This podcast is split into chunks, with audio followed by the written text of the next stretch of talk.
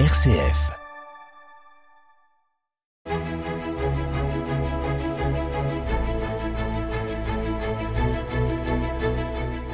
Chers auditeurs, bonjour et bienvenue pour un nouveau numéro d'Episcorama en présence de Monseigneur François Touvet, évêque de Chalon. Monseigneur, bonjour. Bonjour Loïc et bonjour à tous nos auditeurs. Nous sommes au milieu de la semaine missionnaire. Chaque année, au mois d'octobre, les fidèles sont invités à s'unir davantage à leurs frères à travers le monde et par la prière et le partage. Monseigneur, pouvez-vous nous donner quelques conseils pour vivre cette semaine missionnaire? Alors il y a plusieurs choses que l'on peut dire. Effectivement, chaque année, il y a cette semaine missionnaire mondiale au mois d'octobre. La première euh, chose à dire, c'est que c'est un événement spirituel. Euh, nous sommes invités pendant cette semaine missionnaire à nous recentrer chacun sur notre vocation de missionnaire et sur la vocation missionnaire de l'Église. L'être même de l'Église, c'est la mission, c'est l'annonce de l'Évangile, parce qu'on retrouve là le commandement de, Jésus dans l'Évangile. Donc c'est un moment spirituel où nous pouvons euh, vraiment progresser les uns les autres dans la compréhension de cet appel que le Seigneur nous adresse pour aller euh, annoncer son évangile à travers le monde. Après, c'est aussi une semaine pendant laquelle nous essayons d'être plus sensibles et ouverts aux réalités euh, missionnaires à travers le monde. Quand on parle de la mission ad gentes, c'est-à-dire vers les peuples, vers les païens, eh bien, c'est cela vraiment euh, qui nous intéresse aussi. On dit souvent qu'on est en, état de mission aujourd'hui dans nos diocèses en France, par exemple, et vous savez bien que je, je le dis souvent. Mais c'est la mission aussi vers les peuples qui n'ont pas encore reçu l'annonce de l'Évangile. Et donc là, il y a vraiment une sensibilisation à, mener dans nos communautés paroissiales, dans notre diocèse et partout, pour veiller à ce que nous gardions toujours ce souci, cette préoccupation de la solidarité, de la fraternité avec d'autres églises, d'autres lieux à travers le monde, euh, dans lesquels, eh bien, des missionnaires sont en train de défricher le terrain en quelque sorte. Hein. Et euh, Troisième chose que nous pouvons dire, c'est justement aussi euh, euh, essayer de construire ensemble, développer des forces nouvelles pour la mission, des idées, des projets nouveaux, euh, d'appeler des personnes nouvelles qui vont pouvoir enraciner cette mission dans la parole de Dieu et le pain, l'Eucharistie. On retrouve ça dans l'évangile des pèlerins d'Emmaüs, qui est aussi qui sert de fil conducteur hein, pour cette, cette semaine missionnaire mondiale. Alors, ont lieu des rencontres, il y a des célébrations, des temps de prière, et puis surtout, le point culminant, c'est le dimanche euh, de la mission, euh, ce dimanche qui vient, euh, au cours duquel, eh bien, dans toutes les célébrations, la, prière universelle, le, le, mot d'accueil, tout cela va être orienté hein, par cette, cette dynamique missionnaire. Alors, il y a aussi quelque chose, parce que tout cela est, est pris en charge par les œuvres pontificales missionnaires. Alors, les œuvres pontificales missionnaires, ce sont des œuvres du pape euh, qui, euh, euh, sous la, la, gouvernance, je dirais la responsabilité du dicaster pour l'évangélisation des peuples à, Rome, eh bien, cherche à organiser le soutien des, des églises de vieille chrétienté, si je puis dire, aux églises qui sont en, en, en, en toute, dans leurs premières années de, de, de, de vie et de, et de déploiement. Voilà. Donc, les œuvres pontificales missionnaires euh, cherchent à nous aider dans toutes ces démarches spirituelles que j'évoquais à, l'instant, et en même temps, elles font appel à notre générosité. Alors, pour nous aider dans la démarche spirituelle, elles nous proposent sur le site internet opm-france.org euh, des méditations, des lectio divina euh, pour chaque jour de la semaine. J'invite chacun bien sûr à s'y reporter parce que c'est une belle nourriture missionnaire. Et puis en même temps, il y a un appel à la générosité à travers une grande collecte euh, qui est faite. Euh, peut-être beaucoup d'entre parmi les auditeurs ont reçu l'enveloppe, le courrier des œuvres pontificales. Chacun peut apporter son offrande.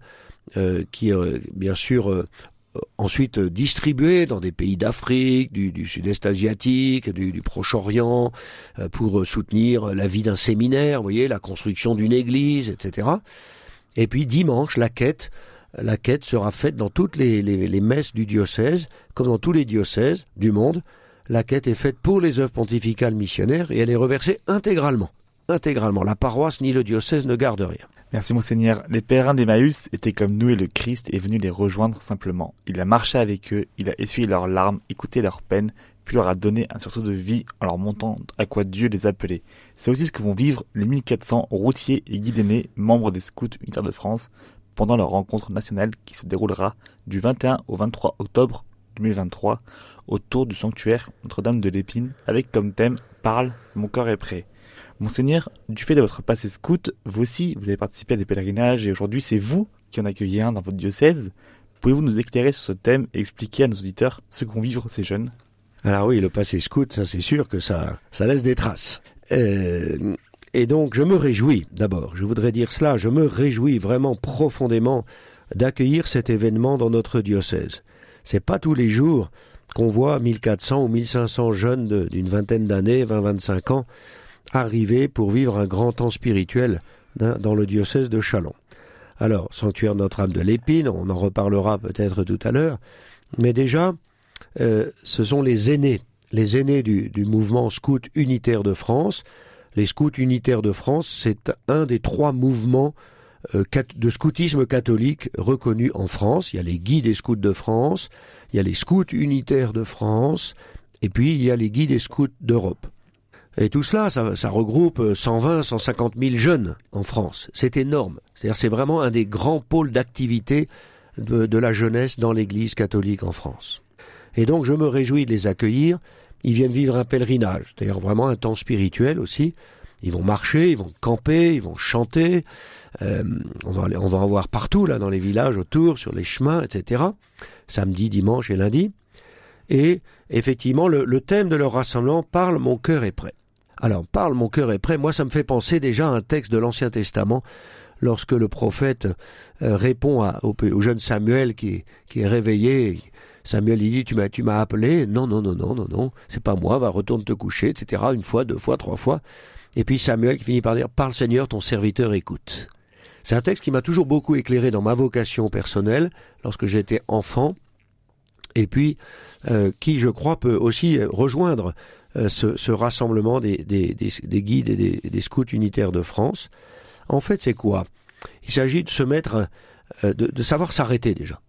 Alors les scouts, bah, ils quittent la maison, ils quittent la télévision, ils quittent l'ordinateur, ils quittent les pantoufles, ils quittent le chauffage, euh, l'eau courante, et ils vont être là dehors avec leur sac à dos, les gamelles, le feu de bois. il n'y aura pas de télévision, on fait la veillée autour du feu de camp, etc. Donc là, déjà, il faut quitter quitter son chez-soi, sa, zone de confort, comme on dit aujourd'hui, pour aller un petit peu à l'aventure et euh, disposer son cœur, son esprit à écouter l'appel du Seigneur. Je crois y a vraiment ça dans leur, euh, dans leur, démarche de, pèlerinage. Euh, le monde est agité, il y a toutes sortes de choses qui se passent. C'est bon que ces jeunes adultes, chrétiens, catholiques, qui servent les autres, qui servent les plus jeunes dans ce mouvement d'éducation, eh bien, prennent le temps de s'arrêter pour écoutez le Seigneur. Parle, mon cœur est prêt. Voilà, mon cœur est prêt. Il est prêt à écouter ce que tu vas me demander, Seigneur. Il est prêt à écouter tes appels, quitte à ce que ça me dérange un petit peu, à ce que ça me fasse changer un peu d'orientation. Donc, il y a vraiment un appel à une vie authentique. Mais ça, le scoutisme euh, prépare déjà, parce que l'engagement de la promesse, c'est un engagement authentique. Je m'engage sur mon honneur, je m'engage à servir de mon mieux Dieu, l'Église, ma patrie, etc. Donc, il y a vraiment un engagement qui est vécu par ces jeunes c'est pas des paroles en l'air, je peux en témoigner, parce que ça continue de marquer toute ma vie et, même mon ministère d'évêque aujourd'hui, ma promesse scout, mon départ routier. Donc, il euh, y a vraiment, je crois, cette, ce désir de, de, donner de la consistance à leur engagement, de trouver comment ils vont le faire, comment ils vont vivre spirituellement le service de l'éducation des plus jeunes, comment ils vont le vivre vraiment en se mettant au service de l'Église comme une mission, une mission de, eh ben tiens, on parlait de la semaine missionnaire, mission d'évangélisation, et puis en même temps, euh, cette mission, c'est de partager la joie. Quand on voit un camp scout ou un groupe de scouts qui marche sur la route, même sous la pluie, ils chantent, ils sont heureux, ils sourient. Euh, voilà, on n'a pas des jeunes qui traînent les mains dans les poches euh, à se demander ce qu'ils vont faire comme bêtises. Non. Donc il y a, je crois, une vraie joie qui se partage chez les scouts. Et ça, c'est vraiment une, un grand bonheur de les accueillir. Et j'espère qu'il y aura des, justement des retombées sur les personnes qui vont pouvoir les, les rencontrer, les, les, accueillir et prier avec eux. Il y aura de la joie à l'épine. Et justement, pourquoi, selon vous, ont-ils choisi ce sanctuaire, train de l'épine? Alors, les scouts et les guides aiment beaucoup choisir des hauts lieux spirituels pour que ça parle. Il faut que ça, Euh, il y en a, il y en a souvent qui disent chez les jeunes, euh, chez les, dans les scouts, ah, il faut qu'il faut trouver un endroit, il faut que ça ait de la gueule, faut que ça ait, voilà, il faut que ça nous parle, il faut que ça nous, il faut que ça nous, ça nous émeuve, il faut qu'il y ait quelque chose qui se passe au fond de nous-mêmes. Donc, euh, on peut aller au Mont Saint-Michel, on peut aller à Vézelay, on peut aller à, je sais pas où, moi, et puis ben, on peut aller à l'Épine. Donc, euh, ben, ils ont découvert ce sanctuaire, euh, peut-être aussi grâce aux relations avec les bénédictines du Sacré-Cœur de Montmartre, et c'est une, bonne, bonne nouvelle aussi si euh, cette, cette communauté nous, nous aide à, à continuer de développer la vie du sanctuaire. Mais donc, c'est un beau lieu, c'est un beau lieu de rassemblement, c'est un beau lieu spirituel. On invoque Marie avec beaucoup de confiance, la protectrice de la Champagne, mais pourquoi pas la protectrice de tous les scouts et les guides et puis de tous les chrétiens, tous les enfants de Dieu. On voit bien la démarche des pèlerins qui viennent à la basilique. Hein. Voilà. Donc, euh, on va leur offrir, grâce à ce sanctuaire, euh, un, cadre qui va les aider à mettre en œuvre leur thème Parle, mon cœur est prêt. Je crois que c'est vraiment ça euh, qui va qui va leur être donné comme comme grâce et ils vont pouvoir témoigner de l'espérance chrétienne. C'est aussi un peu l'histoire de Saint-Mémy qui sera fêtée ce week-end. Monseigneur, Saint-Mémy, premier évêque de Chalon, racontez-nous son histoire. Ah, alors c'est pas très facile de raconter son histoire parce qu'il n'y a pas beaucoup de livres historiques sur Saint-Mémy. On parle plutôt de légendes, mais quand même, il y a une tradition orale qui est arrivée jusqu'à nous. Donc ça, c'est important. Alors Saint-Mémy, effectivement, premier évêque de Chalon, sa fête, c'est le 21 octobre. Et donc euh, on va le célébrer avec solennité le dimanche 22 à l'église Saint-Mémy de Saint-Mémy, là où est son tombeau. Et j'aurai la joie de présider cette célébration. Alors, Saint-Mémy, quatrième siècle, un, évangélisateur, un, homme qui, qui, qui, a, qui va comme ça euh, déployer vraiment toute la puissance de l'évangile, comme dans de nombreuses régions de France, euh, à partir des apôtres et Sainte Marie-Madeleine qui sont arrivés euh, et qui ont accosté sur les côtes méditerranéennes et qui remontent le long du Rhône jusqu'à Lyon et au-delà, la Bourgogne et jusqu'à nous. Donc Saint-Mémy, on raconte surtout qu'il a il a, il a guéri, il a comme presque ressuscité le fils du gouverneur romain ici qui s'était noyé. Bon, et donc les gestes qu'il a accomplis, la force de ses paroles ont fait qu'il il a, il a, il a rassemblé autour de lui euh, tout un, tout un, un peuple qui découvrait l'Évangile, et donc il est devenu le, le, le pasteur, le guide.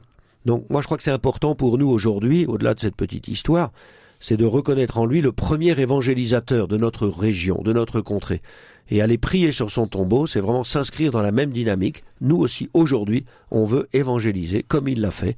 C'était dans un monde païen. Mais aujourd'hui, c'est un petit peu la même chose. Euh, même s'il y a des racines chrétiennes, il faut remettre un peu de, de feu et de lumière. Remettre du feu et de la lumière. Vous l'aurez compris, chers auditeurs, cette semaine, on est sur le thème de la mission. Merci, monsieur Artoubé, d'avoir pris ton échange avec nous. Merci beaucoup. Quant à nous, chers auditeurs, on se retrouve la semaine prochaine pour une nouvelle émission. Bonne journée.